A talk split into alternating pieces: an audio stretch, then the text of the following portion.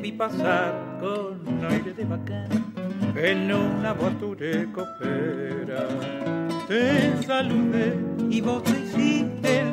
Bienvenidos a un nuevo podcast de Los Carnaval, este programa que se propone repasar la historia, las anécdotas, las curiosidades del carnaval montevideano.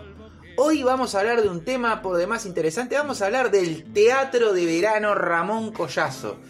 Y en ese título, que ya todo el carnavalero dice de memoria, el Teatro de Verano Ramón Collazo, hay dos cosas para hablar, del Teatro de Verano y de Ramón Collazo. ¿Por qué, ¿Por qué todo eso? Y para hablar de este asunto me acompañan ya eh, los clásicos expertos de este programa, Los Abot y Costello. los Abot y Costello. me Pero por, además por, por, el, por el parecido físico lo, lo Ah, somos. bueno, bueno, ya que querés que te busquen en Instagram también. Pueden buscar como Robin Deloxley Cotelo. a eh, Cotelo en Instagram. Ah, bueno, a Robin House solo. Martín Rodríguez no tiene Instagram. No, no, yo no adhiero a esa cosa y de ahora en más me vas a decir a vos. Bueno. Teatro de Verano Ramón Collazo. Algo que es, bueno, es, a ver, no sé si voy a hacer un spoiler de lo que se va a decir, pero es donde se desarrolla el concurso oficial de agrupaciones carnavalescas en Montevideo. Exacto, pero también otro spoiler es que no siempre se realizó ahí el, el concurso. Exacto. de- Actualmente se realiza ahí. Eh, bueno, ¿qué, po- qué vamos a arrancar. ¿Qué podemos decir del teatro de verano? Bien, si buscamos ahí en, en Google Earth, Google Earth. ¿sí? Eh, nuestro aliado y anunciante de Google Earth, Sí. eh, vamos a ver que está Ah, situado. nos anuncia Google Earth. Sí, sí, sí. Ellos no saben y nosotros no tenemos plata, pero, Pero bueno, bueno. es una, Bien, es una situación. eh, Bueno. Está situado ahí en las canteras del Parque Rodó, enfrente a la playa Ramírez, ¿no? Eh, en un lugar privilegiado como es el de. Es- el- el está de- bueno describirlo, ¿no? Porque el teatro de verano está sobre la rambla a tal punto que uno desde las gradas puede observar el mar. Exacto, el río de la Plata. El río de la Plata. Eh, estoy pensando, desde el escenario no se llega a ver, ¿no? No porque eh, Si estás muy contra si, el lado si está de- contra una de las- contra la, la punta vendría a ser este, del, lado, dire- del lado de del lado de, lo- de la- de los de la- primos por- ahí va, de la entrada o de los segundos depende eh, de cómo se de pare la la entrada o del pedregullo ya vamos a hablar que es el, lo que es el pedregullo. Eh, no puede ser que se vea pero en el centro del escenario no porque las gradas son, son muy altas además eh, tenemos este, Sí, vallas sí, sí, sí, es como tenemos este alambrado y tenemos pasto. Sí. claro claro. Eh, está en el área que ocuparan las canteras de Francisco Piria, junto, lo que ya dijimos, a la playa Ramírez, y donde ya en principios del siglo se solía instalar una gran carpa de circo. ¿Sí? El 15 de enero del 44 la Intendencia de Montevideo inauguró el Teatro de Verano. Y incluso después en, en las redes sociales capaz que podemos subir una foto que hay de una carpa de un circo a donde es este, la playa de estacionamiento, digamos, de ahora. Hay una, una- una foto con una carpa gigante de circo. La estructura metálica diseñada años antes por el arquitecto eh, Julio César Giacosa y emplazada en los pabellones de la Exposición Nacional fue trasladada en 1960 al Teatro este de Parque Rodó, donde estaba el Parque Rodó. Aunque su diseño cuidadoso y atento a la acústica no habían sido pensados para que fuera instalada en este lugar, en, claro en el Teatro de Verano. ¿no? De esta manera se techaba por primera vez el teatro. Antes se ve que era eh, Al aire libre. al aire libre mismo. El teatro está ahí y la- para que la gente se haga un poco la, la idea, las tribunas están hechas sobre una especie de, de ladera, de, de- no tiene el terreno, tiene una elevación natural exacto. que sirve para, para, para, bueno, para, para poner las gradas. para poner las gradas. Una cosa aclarar que, que nombra Martina que esos terrenos eran de Francisco Piria estamos hablando de ¿qué poder? un, un- Francisco un- Piria, un todo una- empresario, un visionario, alquimista también. Alquimista, Ay, todo. Alquimista era muy, muy- bueno, Un renacentista. sus determinados, eh, las, las esculturas que él este, mandó a poner en, en los distintos, en distintas partes de, de nuestro país, en Uruguay, supuestamente marcan este, objetos geométricos de una distancia de, de- de un Mm. departamento a otro donde están puestos para que que eso significan Eh, cosas. yo qué sé, cosas de alquimista. Cosas de alquimista, o sea, no, no, no hizo, no hizo este, poner monumentos en cualquier lugar, sino No, que estaban ya. Está la, la fuente de la Plaza La- Matriz, hay una la fuente cosa de Venus en Piriápolis. en Piriápolis y hay otra en, es un obelisco que no, ahora no me, no me acuerdo. pero en la- en el litoral. sí, Y eso hace un triángulo, triángulo. que si lo decís tres veces ah, Aparece, renace. aparece Candyman. Bueno, recién nombraban también al pasar Piriápolis, que es uno de los balnearios más importantes de, de nuestro Claro, país. fundado por él, por Francisco Piria, aunque en verdad el, Piriápol- eh, el balneario se iba a llamar Heliópolis, o sea, la ciudad del sol, y Piriápolis se lo pusieron los contras. Los contras Lo que, y quedó. lo que estaban en- este, enojados con Piria, ah, ¿qué se va a poner? Una ciudad, el- su ciudad, la Sí. ciudad de Piria, Piria, y Piriápolis, quedó Piriápolis y quedó Piriápolis. Lo cierto es que Piria es un personaje de Puf. la historia este, uruguaya que vale la pena hurgar un poco en, la- Eh. en- en la, exteriori- en la exterioricidad Claro. de él para darse cuenta lo importante que era él desde cómo fue comprando terrenos para después venderlo a determinadas, a determinadas personas, incluso barrios enteros, compró de lo que ahora es el barrio enteros, por ejemplo el Parque Rodó era casi todo de Piria. Y después, obviamente, en, en Maldonado, eh, todo Piriápolis era de él, ¿no? Y fue vendiendo los terrenos y tal. Un balneario muy, muy bonito. Y otra cosa para, para el tema de, de sus creencias y eso, cuando él eh, fallece, lo ponen en un panteón, que es un monumento, es un edificio, que no tiene, no, no tiene forma de uno poder entrar. Porque supuestamente él va a salir. Ahí va. ¡Apa! Sí, sí, sí. O sea, no hay, fo- no, no, no hay puerta, no hay cerradura, no hay manija, no hay nada. Es, está sellado, sellado. Cuando lo pusieron, obviamente, después sellaron todo así, porque supuestamente en, sus- en las creencias de, de todo eso él se va a transformar y va a poder salir. Sí, sí, sí. Está el castillo de Piria ¿Y quién, no- también. ¿Y quién sabe si ya no salió? que ya Por ejemplo, salió. bueno, nos fuimos con Piria, pero Sí. es un personaje interesante, pero que no tiene nada que ver con el carnaval, salvo por esta, esta Por el asociación de- de ubicación geográfica del Por, teatro por ser dueño de esos terrenos. Bueno, y en 1985 el teatro fue denominado Ramón Collazo, en homenaje a una de las figuras históricas de la cultura popular, ¿no? Eh, Ramón Loro Collazo, referente del tango y del carnaval uruguayo. Después vamos a hablar un poquito sobre, sobre Collazo. El 23 de agosto del 2005, una tormenta afectó el techo del Teatro Verano. ¿no? Fue entonces que entre el 2006 y el 2009 el teatro pasó por la reforma más profunda hasta el momento se propuso realizar una nueva bóveda de ladrillo siguiendo el sistema constructivo del ingeniero Eladio Dieste.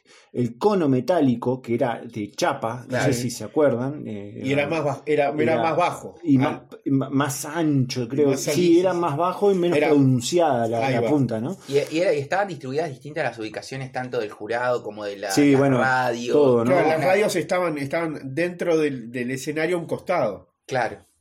El, eh, bueno, ahora eh, pasamos lista ¿no? de todos los cambios. ¿no? El cono metálico este debió ser, de- debió ser desmantelado para sustituirlo. Se encargó eh, al arquitecto eh, Carlos Pascual el estudio y el diagnóstico de la situación y el diseño de un nuevo escenario para el Teatro Verano. Pero también cambios en el entorno paisajístico con modificaciones de los taludes perimetrales para dotar al escenario de unas mayores posibilidades técnicas y acústicas. La creación de un bajo escenario técnico, eh, oficinas, sala de maquillajes, eh, mejoras en los baños y ace- accesos. Eh, yo vi un video de la BCG del 89, 88, que había incluso eh, en una de las de los costados de, de- de donde se accedía eh, al teatro, donde ahora están las cabinas de radio, Claro. había árboles. Había árboles desde ahí en, en adelante, ¿no? Antes la CX42 debe ser eh, único caso en el mundo, ¿no? Donde en- adentro del escenario hay una emisión de radio. En el escenario. En el el escenario, al lado de a donde estaba lo- la agrupación, al lado donde se entra en un escenario, eh, eh, que tiene un lugar, claro. que tiene un nombre, digo.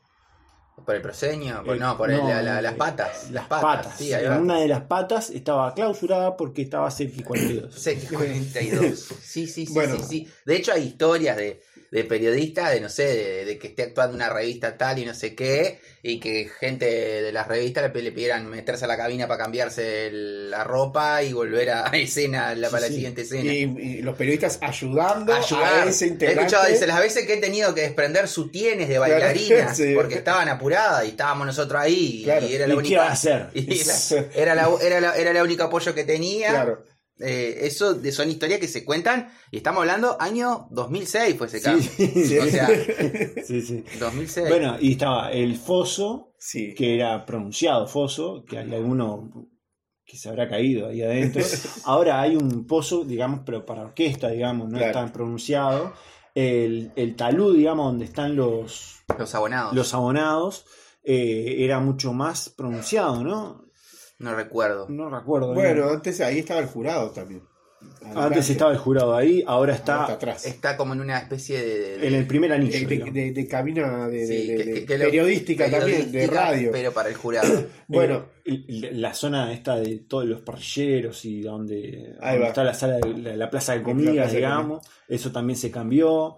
Eh, creo que la parte de arriba, donde se hacía el gallinero, porque el el Teatro de Verano tiene dos, dos filas de gradas, sí. y hubo unos años que Daekpu hacía, eh, la intendencia de Daekpu hacía una fila más, una tercera fila de, de- Eso no se hace más porque era un Claro. peligro, está- era todo de madera, no se hace Sí, sí, más. era, era todo este, Sí, sí, sí. hecho eh, para el momento. Para no el era, momento, no, para era, el no es que quedaba, era- terminaba carnaval y se sacaba. Se sacaba. Claro. Sí, sí, sí, sí, sí. Perdón, quiero, quiero detenerme en algo que sé que a Robbie le va a gustar lo que voy a decir, porque nombraste muy al pasar algo que fue importante en esto, que fue una tormenta Eh, Mm. que hubo en el En el año 2005. 2005. 23 de agosto. 23 de agosto La del tormenta 2000, fue. te- Pero para que. eh, fue una tormenta de muchísima magnitud que realmente destruyó muchas cosas acá en Montevideo. O sea, No. ante- antenas de radio. No, antena, antena de radio cortando calle y todo. Sí, sí, en sí, el medio que no fue en- una tormenta que no fue anunciada. No fue anunciada. no es que estábamos, Vino- estábamos no, no. vino. Bueno, y, a- y a- y- y por- y nombro a Robin porque uno de los equipos de fútbol de acá de, de- de Montevideo, a muchos harán, es Defensor Sporting. Bueno, se jugó un a pesar partido eso, a pesar de la tormenta, Increíble. se jugó un partido increíble. de por la Copa Sudamericana, que es una copa internacional, que Debe es, ser la, la, eh, la símil de Europa, debe ser la Europa League. vendría a ah, una especie de Europa League, entre Defensor Sporting y Danubio. ¿No? Era la vuelta de una llave. En el Parque de- Central, en nacional. Era la ventaja, sé que la tenía Danubio en el partido de ida. 3-2. Ya, 3-2. Bueno, este, la calincha de defensor. Pero No, no, quiero, no, pero quiero llegar. que no se tenía que haber jugado. Claro, pero quiero llegar a, a esto. Pero Si jugaba que- Cavani. Ey, pues, puede Do- ser. 2005, sí, no sé. Puede ser, pero a, lo, pero a lo que voy es, en ese año, o sea, para que tengan la magnitud de lo que fue esa tormenta, puedes buscar ese partido, porque claro, eh, Danubio tenía la ventaja, pero... Y empezó ganando el partido 1-0. y empezó ganando, pero claro, se desató, No, esa, pero por se eso. desató esa tormenta con tal magnitud que los jugadores de Danubio, quería, el viento les soplaba en contra, creo. Claro, no Y- fue que Defensor puso Danubio contra el arco, fue el viento que lo puso. Querían sacar la pelota y volvía. Y volvía, y volvía. y volvía. Y gracias a esa tormenta, Que- porque que- creo que, está, Sí, creo que hay sí, que sí. reconocerlo. Gracias a la tormenta, el defensor le pudo hacer creo que tres goles. Hizo, le ganó Danubio. 3 a 1 y, y- y- y clasificó de una forma milagrosa porque, eh, o sea, de perder de local por un gol, arrancar el partido perdiendo y fue, la verdad, fue el viento. Un partido que se tenía que haber jugado y se jugó. Que muchos hinchas de defensor recuerdan eso como el La- día, la- la, la tormenta, tormenta perfecta. Claro. Sí. La tormenta perfecta. Sí, no estoy muy de acuerdo con esa bandera porque ese día murió gente. Claro. Pero fíjate que una tormenta le pudo hacer tres goles a Danubio. no se va a levantar al Teatro de Verano entero. Claro. Pero, pero, y otra cosa que, que quiero. Para cerrar este tema, si quieren lo, lo- lo pueden buscar eh, Copa Sudamericana 2005. 2005 Defen- Defensor Danubio. Ahí va. No, una cosa para agregar, que acá en Uruguay, los 24 de agosto se celebra un, un- un día festivo de hace más de 40 años que se llama la Noche de la Nostalgia. Donde se, se, se se- se instalan carpas y, y- y es la noche que sale todo el mundo. Por- y se pone música de los 60, 70, 80, 90, cosas así. Aprovechando el feriado del 25. Aprovechando exacto el feriado del 25 de agosto, que es este, el, el- el día de la, de la independencia. Bueno, no se pudo hacer casi ninguna fiesta porque la tormenta se llevó carpa el a vida claro, sí. y por haber, creo que fue muy pocas fiestas se salvaron. Que, que su- sus, sus estructuras se mantuvieron. O sea, fue, fue brutal, fue una, Sí, una, sí. fue una tormenta que no estamos acostumbrados incluso acá en Uruguay de, de- de ver. Bueno, y un último detalle, este, eh, digamos, de lo que es el teatro de verano, eh, es in- ineludible decir lo que uno piensa del teatro de verano cuando hay algún toque, o hasta un- hace unos años, ¿no? Incluso en carnaval también. Este, bueno, yo no tengo plata para ir a ver los divididos, no tengo plata para ir a ver Diablos Verde, y ahí me adhiero a la familia Miranda. Entonces, yo voy a las canteras del Parque Rodó, que es un lugar abierto, es una- un montículo de tierra gigante, digamos. Exacto. Voy hasta la cima de la cantera y de arriba lo Veo. único que lo único que me separa del teatro verano es un, eh, Alambrado. alambrado. Entonces yo de arriba puedo mirar todo el teatro verano, incluso lo que está pasando ahí y escuchar lo que está pasando ahí. Incluso yo he ido a, ver- he ido a acompañar a un amigo, ¿no? Claro. A algunos recitales. Nunca, nunca, nunca, nunca viste que hay algo, la- esto también es capaz que vos no lo conocías, Martín, hay algo en el- que está adelante, al lado de la puerta que se llama boletería, No, no. que ahí podés pagar la entrada y entrar, y sin la necesidad de ir por atrás a ver Bueno, las actuaciones. Eso, esto dio lugar a montones de, de leyendas urbanas, ¿no? De, eh, bueno, yo he ido a ver una vez en la calle 13 y bueno, terminé entrando al Teatro Verano. No, fue una, una confusión, policía, Claro. corrida. bueno. Pero esto fue bastante eh, pacífico al lado de eh, cuando tocaron los redondos, por ejemplo, o tocó la Polla Record.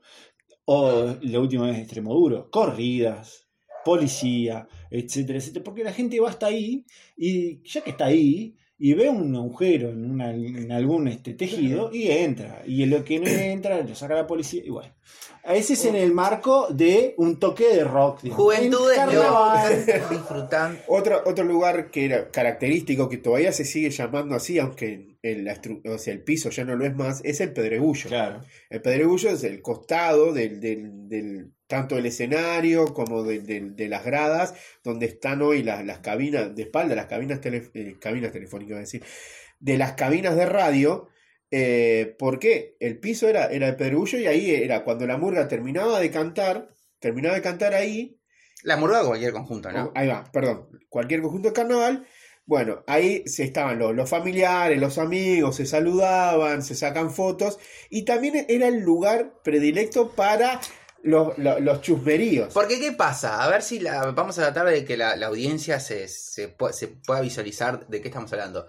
Los conjuntos de carnaval, acá, cuando finaliza su actuación, tienen algo que, esto lo aclaro porque no pasa, creo, no sé si en otro No- lugar no pasa. echa no telón. sé, claro. No sé, échatelo. Tienen la bajada. ¿Qué quiere, ¿Qué quiere decir? Que cuando termina la función, como bien dice Robin, no hay un cierre de telón. El conjunto se va bajando, cualquiera, sea una murga, Sí, sea una, una cualquier revista, categoría, sí, sí. se van bajando cantando entre la gente, entre las gradas, suben La las- última parte de la retirada. Claro, se van cantando un pedacito de, la- de- de la última canción que cantaron y la van repitiendo y se baja todos los componentes del conjunto.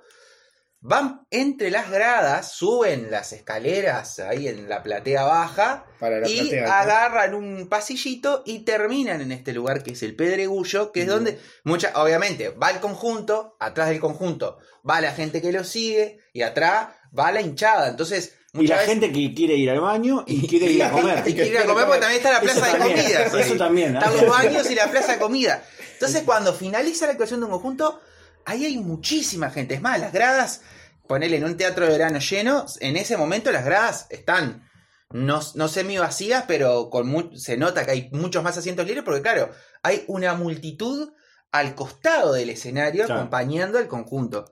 Y claro, acaba de actuar la murga, estamos en el concurso en plena competencia. ¿Qué pasa en el pedregullo? El comentario, che, qué bien que anduvieron, pa, anduvieron mal, para mí Pero- gana tal, para pero- mí pero- gana cual. Entonces Y siempre siempre, están los enterados. Aparte- aparte- tengo- ya sé quién gana y por cuántos puntos. Entonces todo aparte, aparte que se agrega algo más.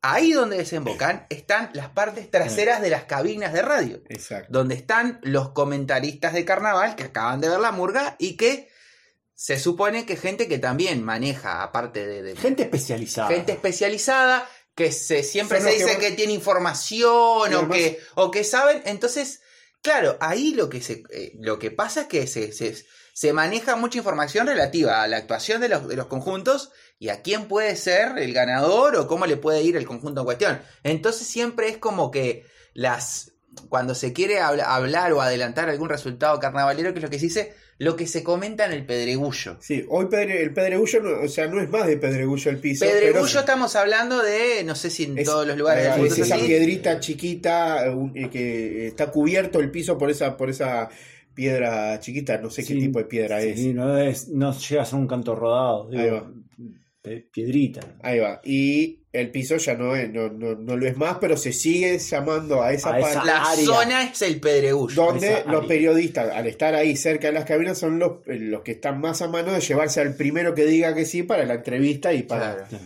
para, para Algo que hemos sabido hacer, Robin, en, Exacto. en otras. Varios- y bueno, varios y por lo último, digamos, lo que queda atrás del teatro, que es el único teatro a cielo abierto del mundo que tiene un parrillero atrás. Exacto. Un parrillero Para- bien puesto. Bien puesto, Bien puesto. Para, para agasajar al jurado. Para lo que sea. Yo no voy a interpretar, voy a ponerle causa a esas cosas.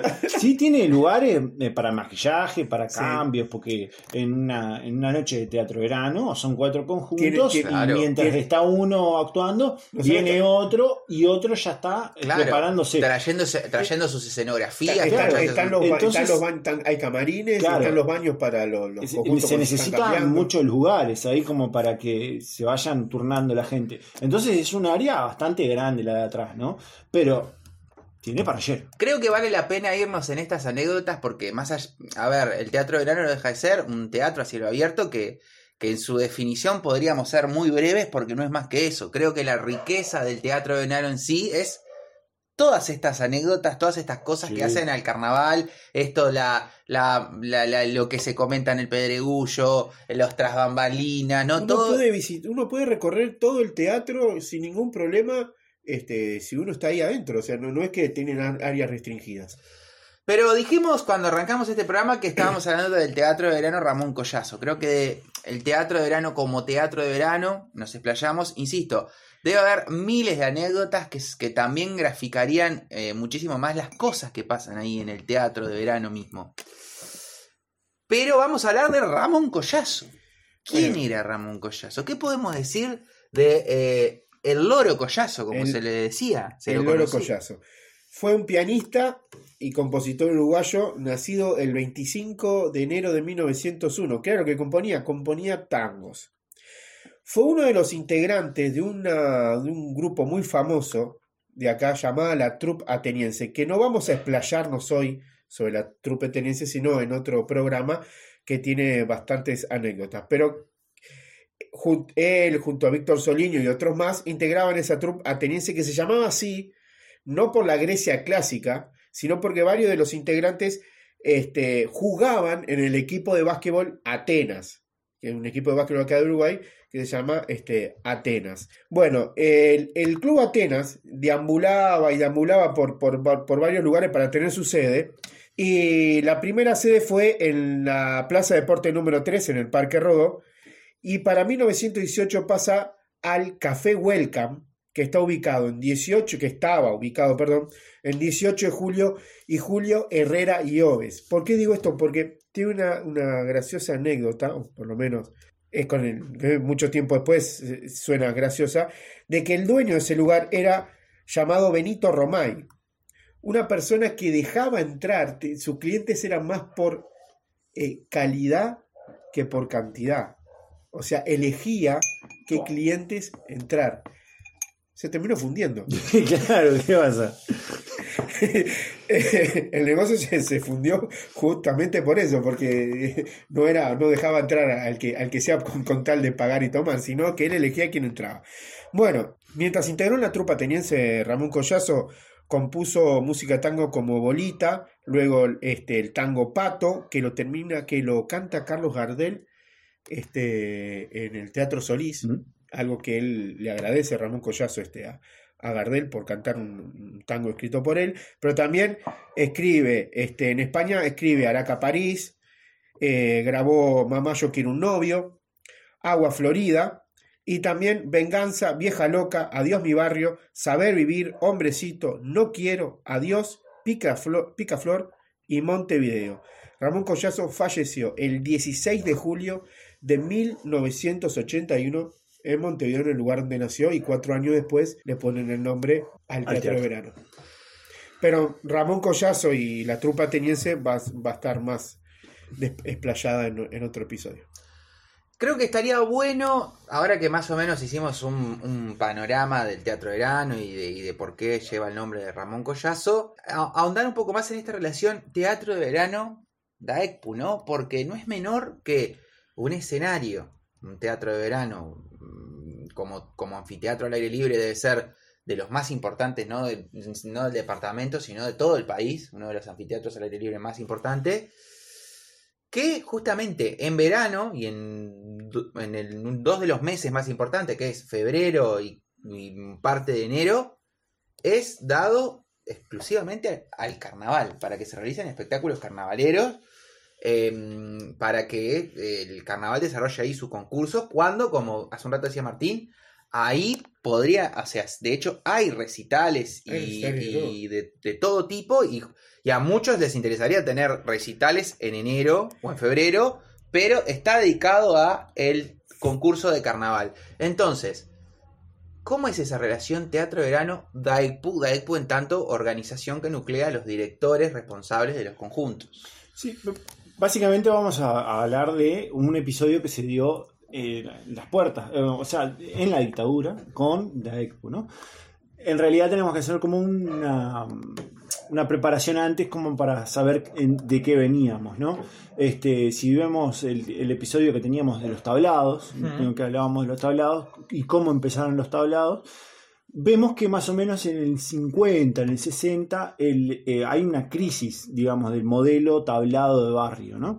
¿Por qué? Porque la gente iba, los conjuntos iban y a veces por palabra se eh, cotizaban las actuaciones, ¿no? Los, los grupos iban profesionalizándose más que bien, o tenían determinada este, calidad que antes no la tenían, o, o- los títulos, eh, no sé, se- se- seguían seguían estando año a año, por ejemplo, no sé, los asaltantes con patente no salían un año solamente. Claro, Antes los grupos salían un año este, y se iban, se ¿no? iba. Eh, o se desaparecían o se cambiaban de nombre. No, estos seguían y tenían una asiduidad, ¿no? Y tenían varios tablados por, por día, este, hacían un espectáculo más serio, ta, esa.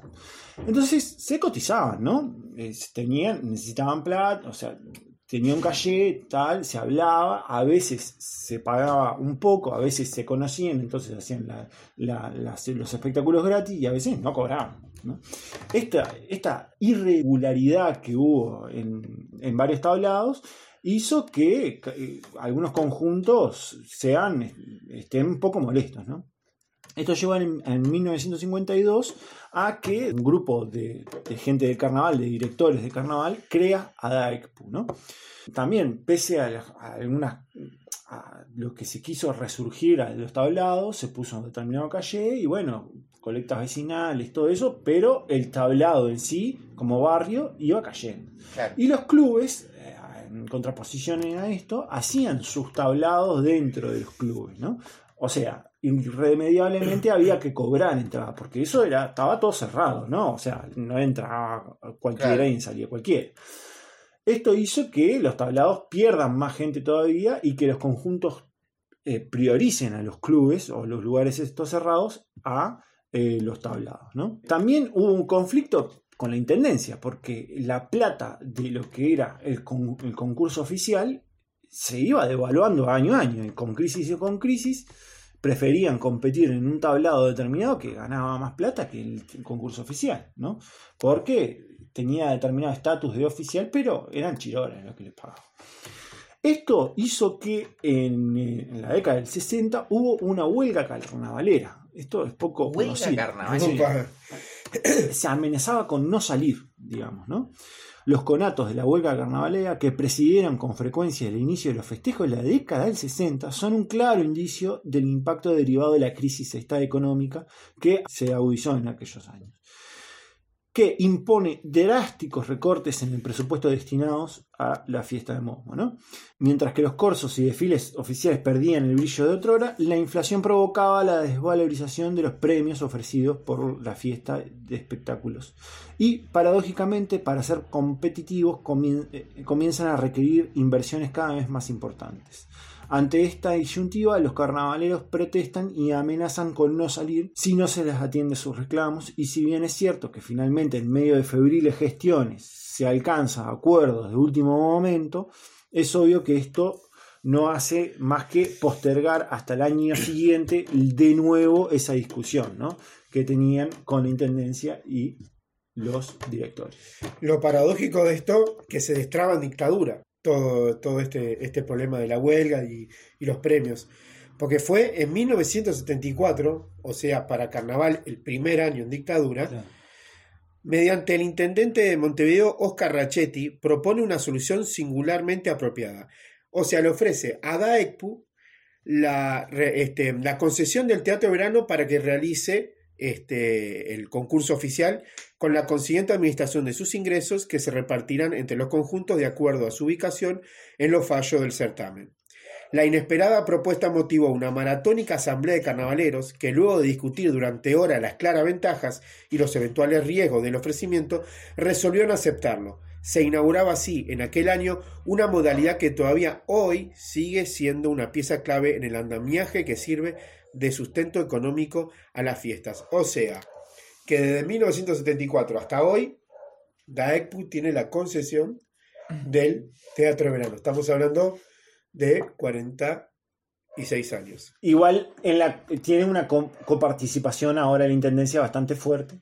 Y esto en parte también explica del por qué en, eh, en- en dictadura seguía habiendo carnaval. Claro. Y mm, es, es bien interesante eso porque, porque justamente hoy, es más, hasta ha habido voces que se alzaron en algún momento para darle definitivamente el teatro de verano a EPU en mm, polemizadas, ¿no? Sí, sí, claro. Porque, eh, bueno, no deja de ser un patrimonio de, de la Intendencia. Más allá de que hoy por hoy es un icono del carnaval, se realizan otras actividades también allí en el Teatro de Verano. Como bien dijimos, hay bandas, eh, está el concurso de Mora Jóvenes, el Carnaval de las Promesas. Todo eso pasa allí en el Teatro de Verano. Bandas nacionales e internacionales. Exactamente. ¿no? Bueno, muchachos, yo creo que por hoy hemos tenido, nos hemos empachado de Teatro de Verano y de Ramón Collazo. Bueno, quiero agregar algo y espero que haya archivo, pero si uno quiere saber, al menos parodiado, algo de la vida de Ramón Collazo, en el año 2002, Parodistas Nazarenos interpretó la parodia de Ramón Loro Collazo. Eh, bueno, ese año Nazarenos gana el primer premio. Creo que debe haber algo en YouTube. en Puede eso. ser que haya, Puede lo haya. buscar parodistas nazarenos año. Parodiado, obviamente, ¿no? Sebastián, y si yo digo, ¿qué, qué son los nazarenos? Yo no sé qué está, qué, qué está diciendo este hombre.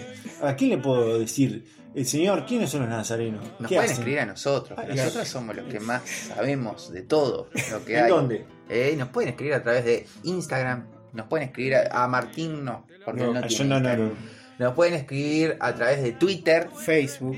Facebook, eh, También nos pueden escribir en, en nuestro canal de YouTube. canal de YouTube, eh, estamos en Spotify, Nuestro productor tiene Tinder. nuestro productor tiene Tinder, eh, Badu y Grindr. Ahí va. Eh, bueno, Y la- Robin House solo. Bueno, este, preparado para el, el próximo episodio que va a estar interesantísimo. Martín Rodríguez. Bueno, no, nada, lleno. Usted ha escuchado un episodio más de Los Carnaval.